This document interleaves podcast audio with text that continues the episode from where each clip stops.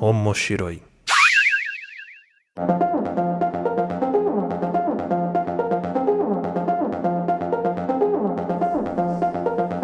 Olá a todos, sejam bem-vindos ao Omoshiroi. Eu sou o Luiz Hunziker e estou aqui com a Aline Hunziker. Oi, pessoal, tudo bem?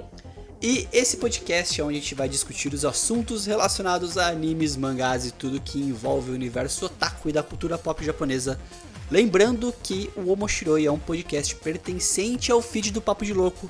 E para saber mais sobre esse e outros podcasts, você pode acessar papodelouco.com ou você também pode seguir a gente lá no Twitter, que é arroba também lá no Instagram, Papo de Louco, ou em nossas redes sociais pessoais, que a minha é arroba Luiz Hunziker e A minha é arroba Aline Hunziker. vai lá no Instagram, segue a gente pra gente tá falando sempre sobre animes, mangás, essas outras paradas aí por lá. E no episódio de hoje a gente vai estar falando aqui sobre um dos maiores sucessos recentes aí das animações japonesas em filme, que é Koi no Katashi, A Voz do Silêncio.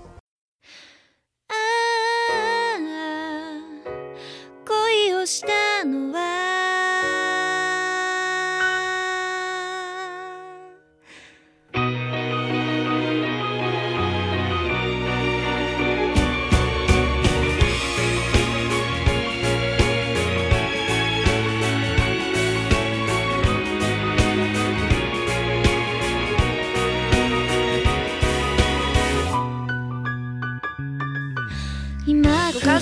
Koi no Katashi, ele é um filme, né? Ele não é um anime com temporadas, enfim.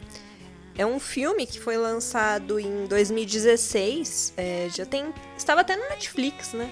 Eles tá retiraram. Hoje. hoje, na data da gravação Eles desse estavam, né? podcast, ele tá no Netflix ainda. O interessante do Koi no Katashi é que ele é um filme de animação japonesa. Ele tá baseado né, em muitos outros filmes que a gente vê por aí. Ele é é baseado em um mangá é, da autora Yoshitoki Oima. O filme em si, a animação dele, ele trata de alguns assuntos bem delicados, mas de uma forma tão meio sutil.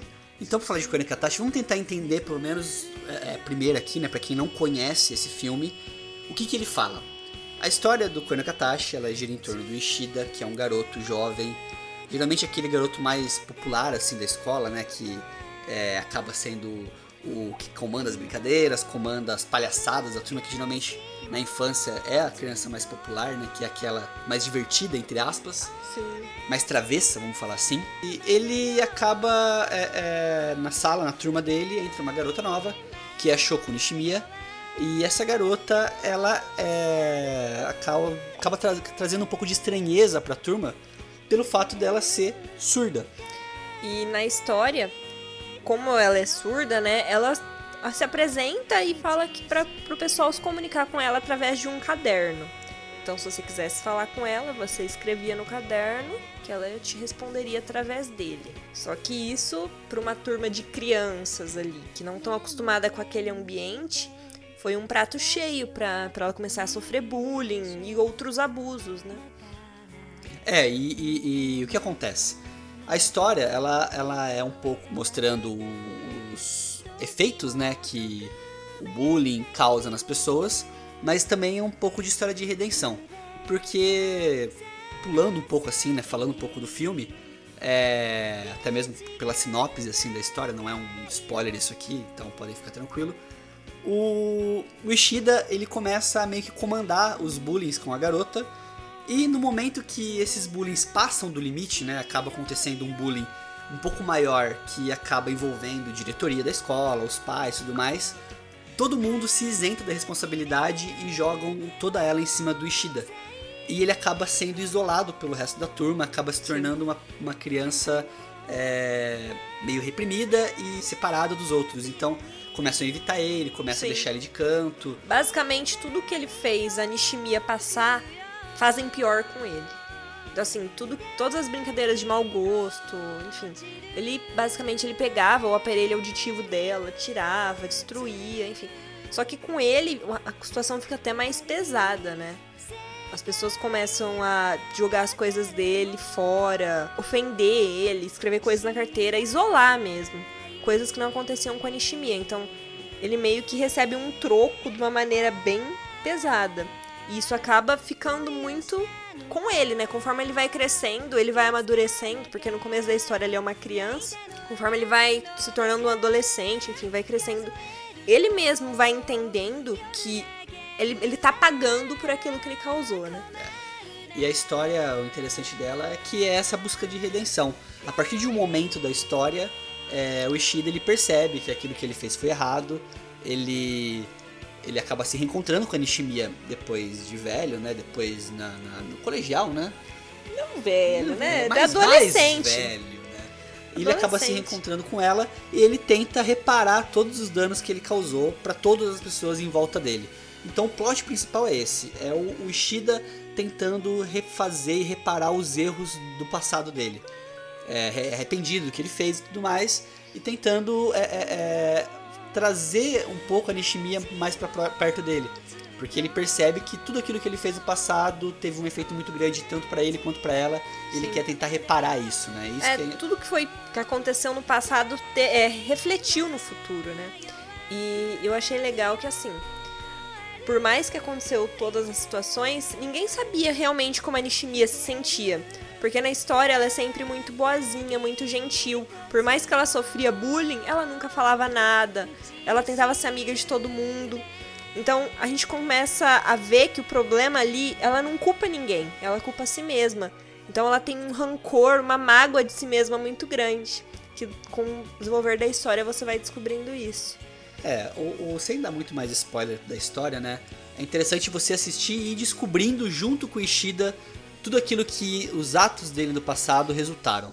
Não só com a Shoko, mas também com os amigos dele da infância, como eles se tornaram hoje no presente, depois daquilo que aconteceu no passado, como as outras pessoas que surgiram na vida dele é, entendem e identificam e traduzem o que aconteceu nesse passado, como a família dele também é, reagiu a isso.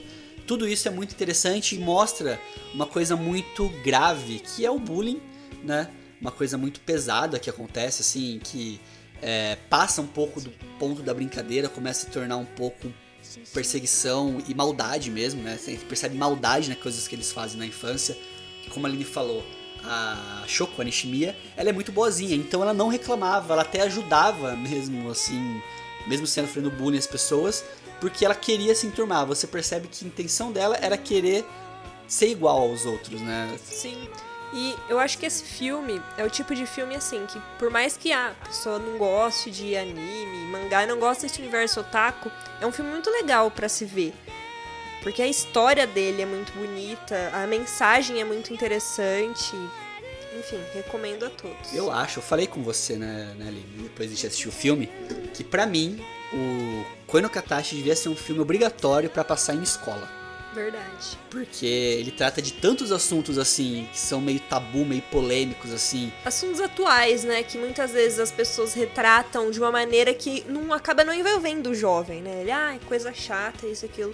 Eu acho que quando você coloca uma história interessante, chama atenção pra algo real, chama mais atenção daqui, daquelas pessoas que realmente precisam ter ciência de que bullying não é legal, não é uma brincadeira. É, o filme fala de bullying, fala de depressão, fala de amizade, fala de amor também, fala de tudo isso, mas de uma forma bem leve e que você sente o peso daquilo, mas não se sente mal, né? Não é aquele filme que tenta é, deixar você mal. Ele é um filme que realmente tenta mostrar uma realidade que existe mesmo, né? Que isso é algo que a gente sabe que é comum, que acontece muito.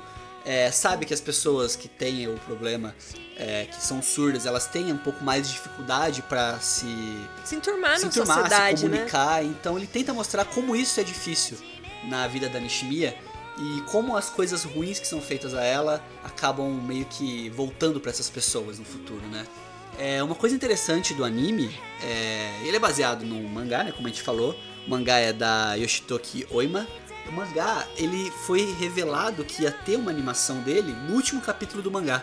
No sétimo volume dele, é, na- nas páginas ali, entre os capítulos, é, foi anunciado que estaria sendo feita uma adaptação. Adaptação essa que o Naoko Yamada é, dirigiu, né, pelo Kyoto Animation, pelo estúdio, que é o mesmo estúdio que fez Clannad, fez Violet Evergarden, fez Free, fez K-On! Então é um estúdio bem famoso já por outras animações de sucesso.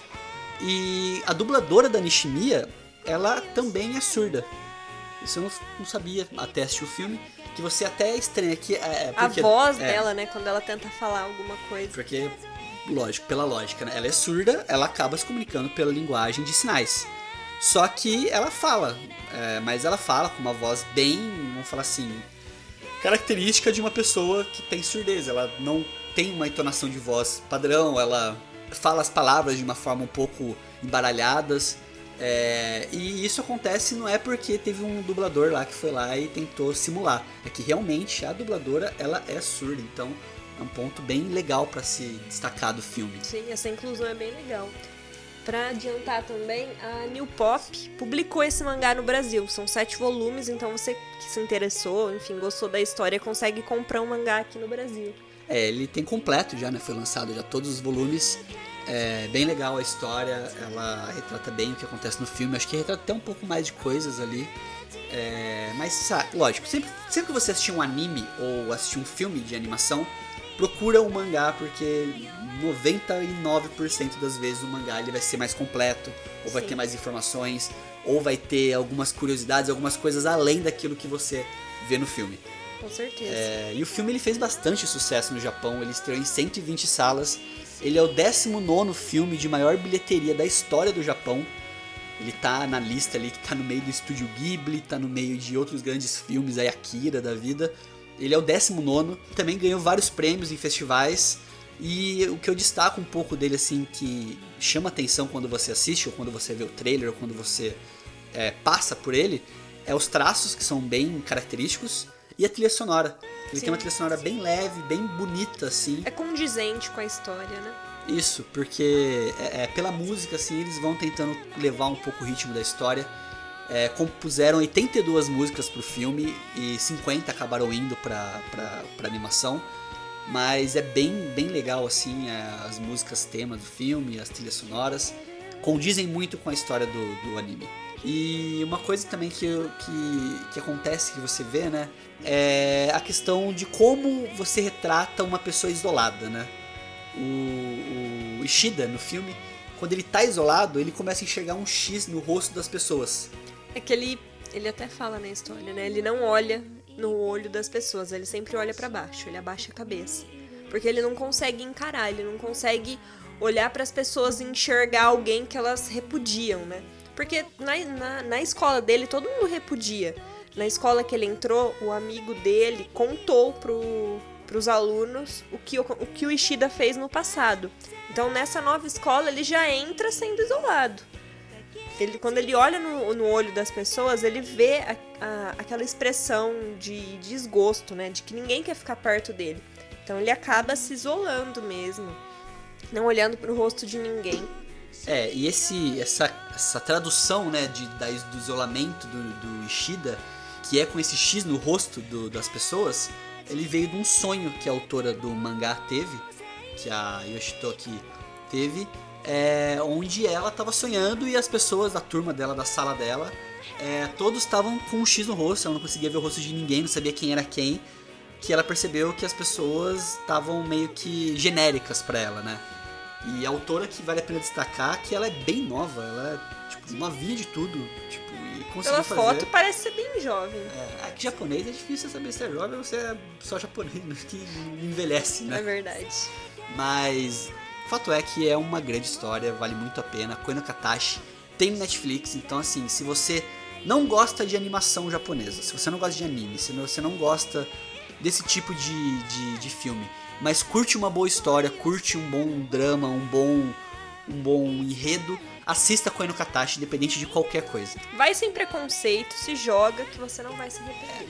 Temos relatos de amigos nossos que não gostam de animação japonesa, assistiram e gostaram bastante. Então, fica a dica pra você que quer tentar assistir ou se enturmar um pouco mais em animações japonesas, em filmes japoneses. Koino Katashi é uma ótima pedida.